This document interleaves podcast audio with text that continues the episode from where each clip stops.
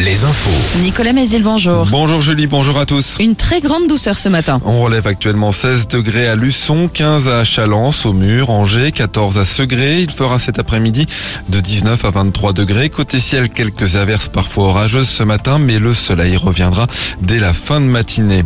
Le Conseil constitutionnel dit non au référendum d'initiative partagée sur les retraites. Les sages ont rejeté hier soir la seconde demande déposée par des parlementaires de gauche.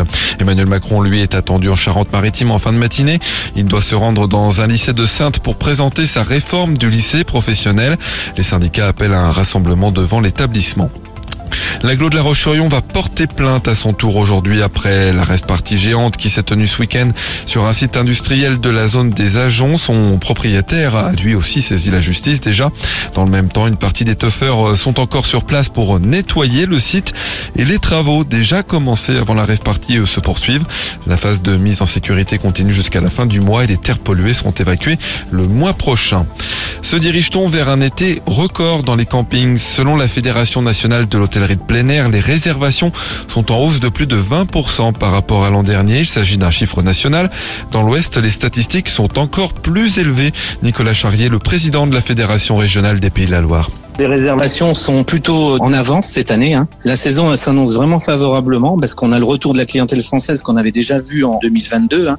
Mais là, les réservations sont en nette augmentation sur la clientèle étrangère. Là, on a plus 33% de réservations de clientèle européenne. Hein. Donc forcément, euh, avec les réservations de la clientèle française, ça s'annonce comme une très bonne saison. On a quand même des réservations euh, à date hein, qui sont 50% supérieures à l'année dernière. Alors ça ne veut pas dire qu'on va progresser non plus, mais on va remplir probablement beaucoup plus rapidement que l'année dernière. 1200 signatures hier sur une pétition lancée par des supporters du FC Nantes réclamant le remboursement de leurs frais engagés pour se rendre à la finale de la Coupe de France samedi soir, finale lors de laquelle les Nantais ont été corrigés 5-1 par Toulouse. Les auteurs de la pétition estiment, je cite, que ça fait cher le déplacement pour voir ça. Les Nantais qui sont désormais relégables à 5 journées de la fin de la saison de Ligue 1, ils ont perdu hier soir 2-0 à Brest. Enfin en basket, Cholet n'a toujours pas son ticket pour les playoffs de l'élite. Lourde défaite de 29 points hier soir contre l'Asvel. Prochain match dès demain à Fos-sur-Mer. Voilà pour l'info. Très bonne matinée à tous. Alouette. Alouette.